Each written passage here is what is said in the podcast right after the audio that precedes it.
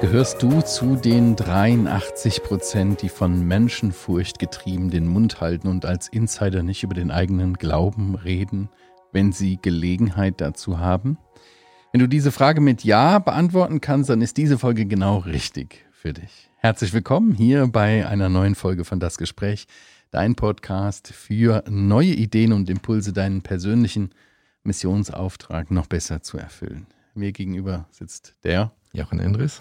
Und ich bin der Christian Kaspari. Ja, in der letzten Folge haben wir über das größte Hindernis bei der Beziehungsevangelisation gesprochen, Menschenfurcht. Heute mhm. wollen wir über konkrete Schritte reden, wie man diese doch reale Angst, die da ist, ne, ähm, überwinden können. Wichtige Info für dich, wenn du den Podcast zum ersten Mal hörst. Wir sprechen hier über die Inhalte äh, dieses Buches oder dieser Bücher. Das eine ist das Buch Der Insider, Evangelisieren durch Beziehungen, erhältlich im CLV-Verlag. Äh, findest du in den Show Notes einen entsprechenden Link. Äh, Gibt es auch als PDF äh, beim Verlag ähm, herunterzuladen. Und es gibt dazu einen passenden Kurs, den man alleine, aber auch gerne in der Gruppe machen kann. Und wir sprechen eigentlich äh, genau über diese Themen in diesem Kurs hier bei unserem Podcast. Jochen, es ist normal, dass wir ähm, Angst haben. Das ist völlig natürlich, wenn wir uns fürchten. Das haben wir schon gesagt. Das hat der Herr auch seinen Jüngern gesagt. Aber das Gegenmittel von Furcht und Angst ist Furcht. Das haben wir letztes Mal festgestellt. Genau. Ne? Das war schon ein bisschen überraschend.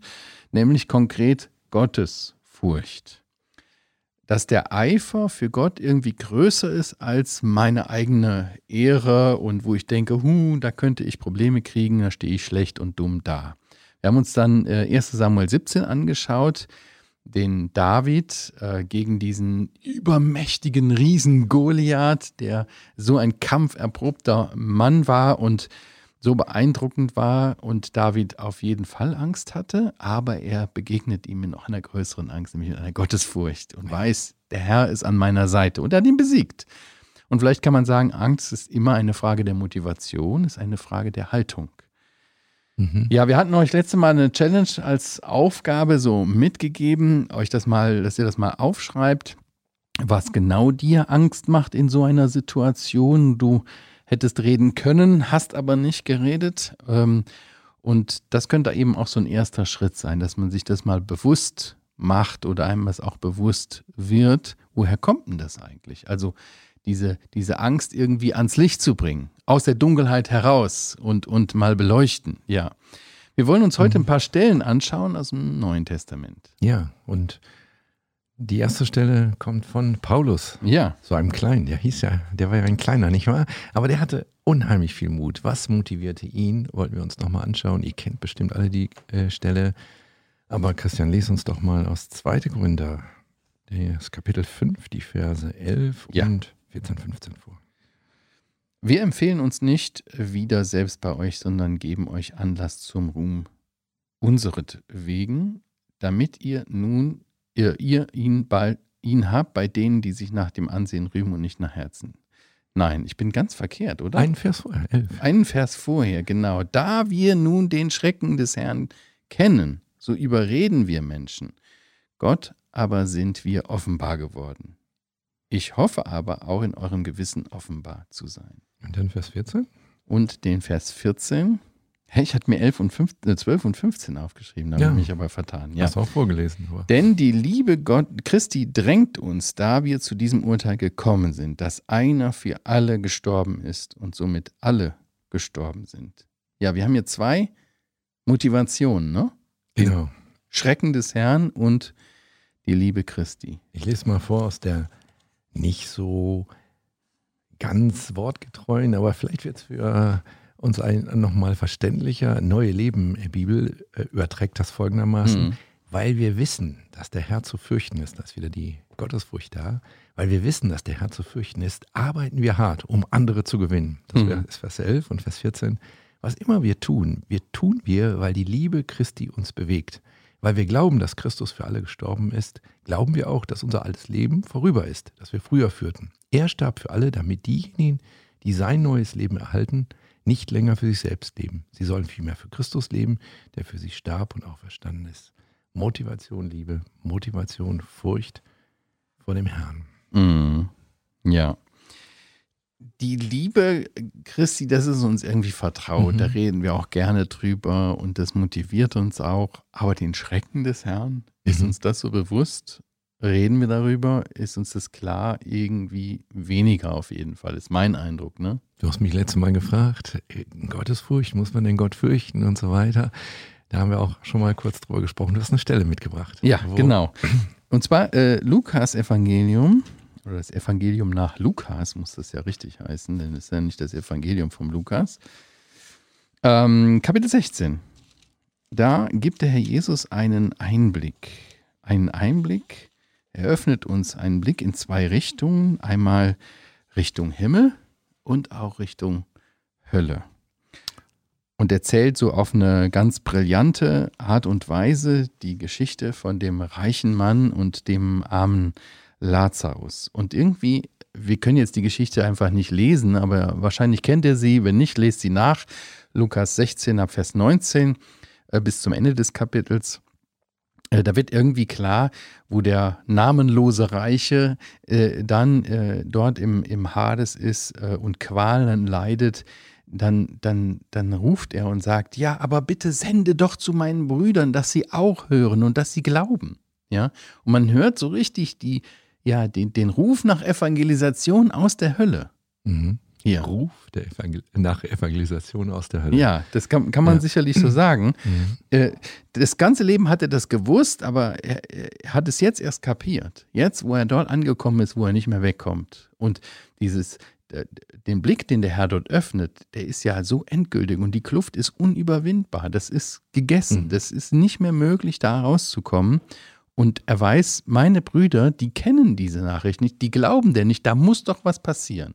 Und er hat so einen, einen Drang danach, aber es ist einfach nicht mehr möglich. Und der Herr sagt doch, ja, sie werden eh nicht glauben. Ja. Weil sie haben die Propheten, sie haben die Ja. Schriften, kennen das alles und sie werden dem trotzdem nicht glauben. Aber ich habe so gedacht, ist uns das bewusst, was das für eine Konsequenz hat? Für jemanden. Also dem unbekannten Reichen, ohne Namen, dem war es jedenfalls bewusst, welche Konsequenz es Mhm. hat, wenn man in seinem Leben das Evangelium nicht angenommen hat. Und Ja. deswegen, boah, plötzlich drängt der darauf, bitte, bitte, schickt doch noch Leute nach oben, die zu den Lebenden das sagen, dass es wirklich schrecklich ist, in der Hölle zu sein, im, Ja. im Hades, ja. Es ist schrecklich, wenn man unversöhnt in die Hände des lebendigen Gottes fällt. Das lesen wir auch in der Schrift. ne? Und irgendwie weiß Mhm. ich nicht, ob uns das manchmal so klar ist, dass jeder Mensch mal vor Gott Rechenschaft ablegen muss über sein Leben. Und dass diese hier, wie der Reiche beschrieben wird, einfach niemals das Reich Gottes betreten werden. Mhm. Aber Ist vorbei. Sind das ja gar nicht zwei verschiedene Dinge. Wenn ich die Menschen liebe, möchte ich nicht, Mhm. dass sie so enden, oder? Ja. Also drängt mich die Liebe des Herrn, da ich den Schrecken des Herrn kenne, da ich das als Tatsache weiß, Mhm. drängt mich die Liebe des Herrn Mhm. zu evangelisieren. Ja, Ja, vielleicht kennst du auch solche Menschen. Und vielleicht hilft dir das, dir das bewusst zu machen, was sie erwartet, wenn sie dem Evangelium nicht glauben, weil sie es vielleicht nie gehört haben von dir, weil du es ihnen nie äh, gesagt hast, ja. Ähm, und vielleicht wird uns das dann auch bewusster, wie notwendig und wie dringend das ist. Und es Mhm. hilft uns, wenn wir uns bewusst machen. Und ich glaube, der Paulus, äh, der Paulus hatte eine Ahnung davon, was der Schrecken des Herrn ist. Mhm. Vielleicht mehr als wir oder bestimmt mehr als wir. Und es ist gut, wenn wir uns das klar machen, was das bedeutet. du willst ja jetzt nicht sagen, dass wir dauernd von Hölle nur reden sollen, nicht wahr? Nein. Du willst sagen einfach, wir sollen das im Wir Hinterkopf haben, haben. nicht wahr? Dass das, dass das hier kein Spaß ist, dass die Menschen Genau. dahin äh, unterwegs sind. Aber das heißt nicht, dass wir nur Drohbotschaften haben. Wir haben eine frohe Botschaft. ja? Absolut, wir haben eine Frohbotschaft, aber die, wir wissen oder uns wird es umso dringlicher bewusster, ähm, weil wir wissen, was es bedeutet in dieser Konsequenz, wenn diese Frohbotschaft nicht verstanden und Ja. angenommen wird. Ja, natürlich können wir Menschen nicht überreden. Mhm. Ja, aber äh, wie, wie hast du es, kannst du es nochmal lesen? Das fand ich schön übersetzt. Weil wir wissen, dass der Herr zu fürchten ist, arbeiten wir hart, um andere Ja. zu gewinnen. Arbeiten wir hart, um andere zu gewinnen. Das ist Mhm. ein ganz klares Ziel, das ist ein Auftrag. Und wir tun alles dafür. Mhm. Ja. Wir schimpfen nicht hart, wir Ja. drohen nicht hart, aber wir, wir sind unterwegs für den, der für uns gestorben Und ist. ich finde das irgendwie so schön auch zu sehen, wie hat der Jesus das gemacht, ja. Ich meine, der kam auf diese Welt, der hat wirklich, ist Mensch geworden, hat sich erniedrigt, ja, hat sich für uns zu Tode geliebt und hat dabei uns im Blick gehabt. Mhm. Ja, mhm. hat dafür alles aufgewendet, äh, hat die Menschen gesucht, mhm. hat sich ihn, hat ihnen gedient, hat sein Leben gegeben für sie. Und das zeigt ein, ein das, das eröffnet uns so eine, so eine Perspektive dafür, ähm, ja, wozu diese Liebe fähig ist. Mhm. Und das wünsche ich mir auch für mich und mein Leben irgendwie. Oft geht man so gedankenlos an den Menschen vorbei im Alltag oder meine Kollegen. Ich glaube, es kann uns motivieren, das klar zu sein. Aber es gibt noch andere Möglichkeiten, Hindernisse zu überwinden. Das, diese Hindernisse der, der Menschenfurcht zu überwinden, diese Angst zu überwinden. Da wollten wir uns noch mehr anschauen. Ja, wir haben einfach nochmal hineingeschaut. Letztes Mal hatten wir schon den Vergleich. Wie war Gemeinde am Anfang? Wie toll hat sich das Evangelium verbreitet durch hm. die ersten Zeugen? Und dann haben wir uns gedacht, lesen wir doch nochmal, ähm, wie das dort war. Da gab es den ersten Widerstand, ganz anders als heute. Wir haben ja meistens nicht so die große Befürchtung, dass man uns ans leben will, wenn wir etwas vom Evangelium sagen. Aber hier ging es tatsächlich darum. Die drohen, hier werden Leute bedroht, mhm. wenn sie noch weiter davon reden. Wir haben gedacht, wir lesen mal Apostelgeschichte ja. 4. Wenn ich das nur kurz noch einwerfen, das ist aber auch die Ausnahme. Also die, die Mehrheit der Christen heitert das ja. nicht. Ja, die hat, die fürchtet um ihr Leben, um Nachteile, die gravierend sind. Mhm. Wir kennen das kaum. Mhm. Und das ist ja auch eine, eine besondere Freiheit, die wir da genießen dürfen äh, vielleicht umso notwendiger, dass wir da nicht nachlässig werden und, und uns bequem machen in dieser mhm. Freiheit. Mhm. Wenn du in einem äh, islamischen Kontext irgendwie mhm. zum Glauben an Jesus Christus um, dann ist ganz klar, wo du mhm. stehst. Ne? Dann ka kannst du gar nicht so unterm Radar fliegen. Ja, ja okay. das stimmt. Ja, Apostelgeschichte 4. Mhm. Also da sind sie vom Hohen Rat ermahnt worden, Johannes und Petrus, Petrus und Johannes, jetzt wirklich nicht mehr davon zu reden, nicht mehr so zu predigen, mhm. irgendwas in dem Namen Jesu noch nicht mehr, sich in dem Namen Jesu zu äußern oder zu lehren. Und dann kommt die Reaktion der Gemeinde ab Vers 23, mhm. Apostelgeschichte 4. Sollen wir lesen bis 31? Ja. Ja, als sie aber entlassen waren, kamen sie zu den Iren und verkündeten allen, was die hohen Priester und die Ältesten zu ihnen gesagt hatten. Sie aber, als sie es hörten, erhoben einmütig ihre Stimme zu Gott und sprachen, Herrscher, du, der du den Himmel und die Erde und das Meer gemacht hast und alles, was in ihnen ist, der du durch den Heiligen Geist, durch den Mund unseres Vaters, deines Knechtes David, gesagt hast, warum toben die Nationen und sannen eitles die Völker? Die Könige der Erde standen auf und die Fürsten versammelten sich gegen den Herrn, seinen Gesalbten.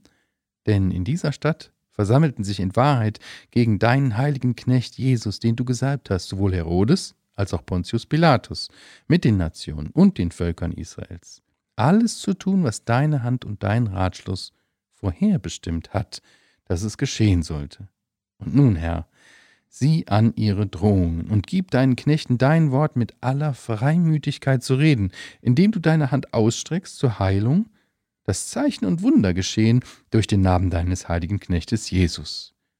Und als sie gebetet hatten, bewegte sich die Stätte, wo sie versammelt waren, und sie wurden alle mit dem Heiligen Geist erfüllt, redeten das Wort Gottes mit Freimütigkeit. Das ist beeindruckend, oder? Eine Gebetsversammlung. Zwei von ihnen waren gerade ähm, aus der Haft entlassen worden mit einer ganz klaren Drohung, redet nicht mehr davon und sie beten jetzt.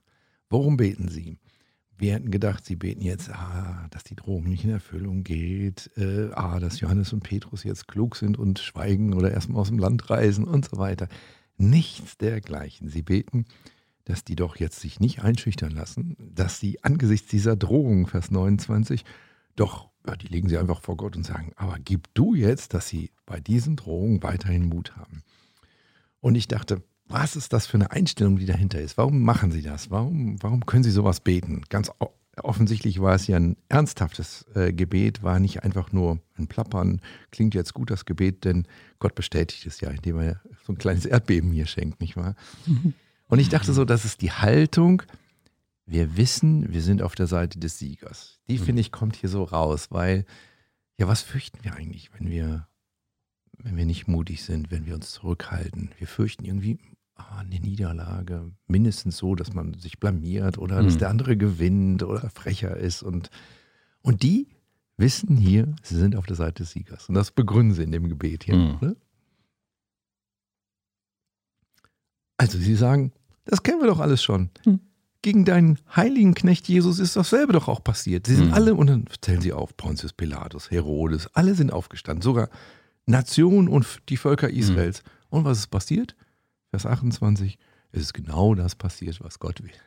Also, wenn du Zeugnis gibst und du wirst gemobbt oder er, er, erlebst Nachteile dadurch, dann kannst du sagen, und es geschah alles, was deine Hand und dein Ratschluss vorherbestimmt hatte. Es passiert nichts, was Gott aus dem Ruder läuft. Es passiert genau das, was Gottes Plan erfüllt. Also der, der jetzt gerade schreit, hör mir auf mit, deinem, mit deiner Botschaft, der hat vielleicht, ähm, der soll das eben tun. Und das ist vielleicht sein Weg, um irgendwann anders mal Gott äh, kennenzulernen. Also Mhm. man kann gar nicht verlieren. Wie soll man verlieren, wenn man auf der Seite desjenigen steht, der von durch König David gesagt hat, dass er gewinnen wird? Und alle kommen und kämpfen gegen ihn und erfüllen seinen Willen. Also verstehe ich das richtig, dass eigentlich hier diese Christen dort in Jerusalem sich bewusst machen, der Herr steht doch über allem und er hat alles in der Hand und, und, und das wird doch genau so passieren, wie es geschehen soll. Und das gibt uns irgendwie Gelassenheit und Ruhe und wir können einfach weitermachen und wir beten sogar noch um Freimütigkeit, dass wir richtig frei raus und uns nicht von diesen Drohungen einschüchtern. Genau. Womit willst du drohen, wenn du sagst, ja, aber Gottes Wille geschieht? Ja. Womit willst du da drohen? Was soll denn Schlimmes ist eine ganz andere Perspektive, ne? die wir oft nicht so haben. Wir sehen dann diese Umstände und bleibt unser Herz stehen Mhm. und so, ne? Aber die haben doch gesagt, wir dürfen nicht mehr. Ja. Schade, dürfen wir nicht mehr. Ja, müssen wir uns eben halt fügen. Ja. Mhm. Ja, das ist gut. Sehr motivierend. Also, Also würdest du sagen, dass das hier hilft, mir die Angst zu überwinden? Bewusstsein, der lebendige Gott hat alles in der Hand und jegliche Drohung, die von Menschen ausgesprochen wird gegen mich, richtet sich gegen Gott und er ist sowieso, also da kann gar nichts passieren. ja. Also da können noch so viele Feinde Gottes Thron anstürmen, sie werden nicht gewinnen. Und ich bin auf der Seite des Siegers. Also muss ich nur sagen, was der Sieger gesagt haben will.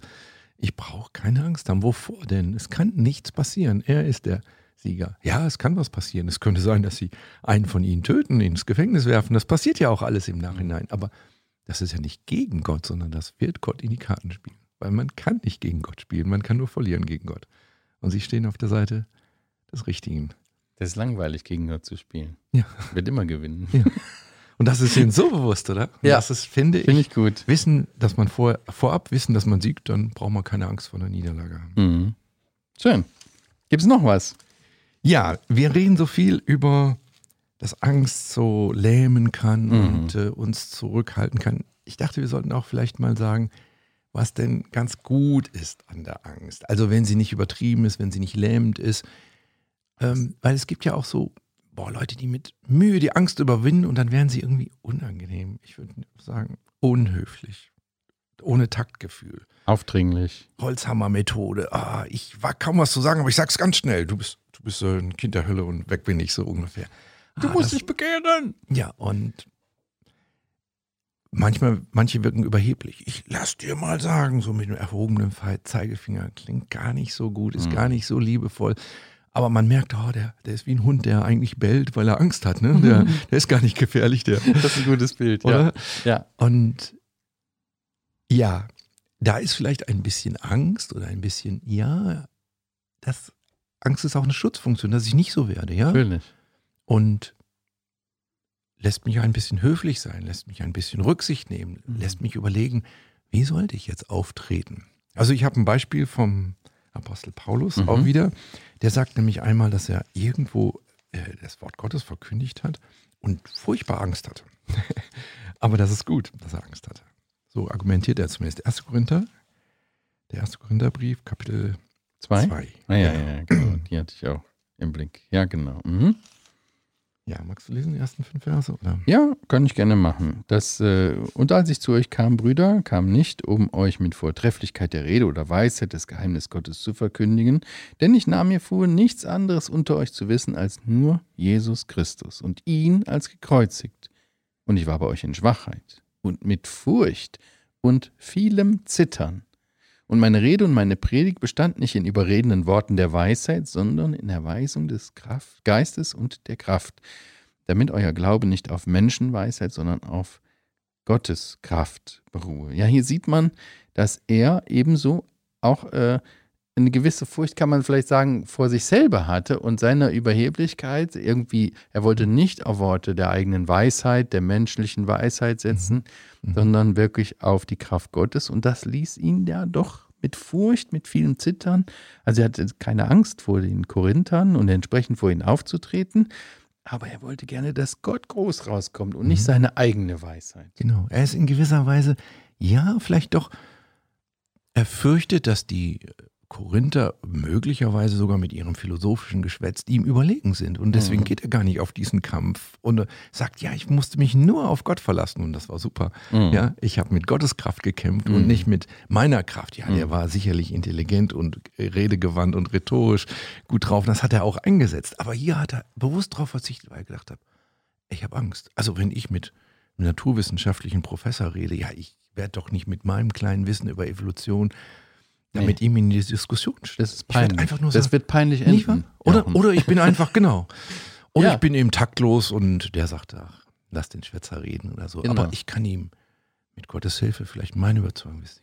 Ich sehe die Schöpfung und kann einfach nur sehen, da, da muss jemand hinterstecken. Ja. ja. Ganz einfach. Ganz ich einfach. verlasse mich nur auf dieses, ja, weil ich wage gar nicht da zu argumentieren oder so.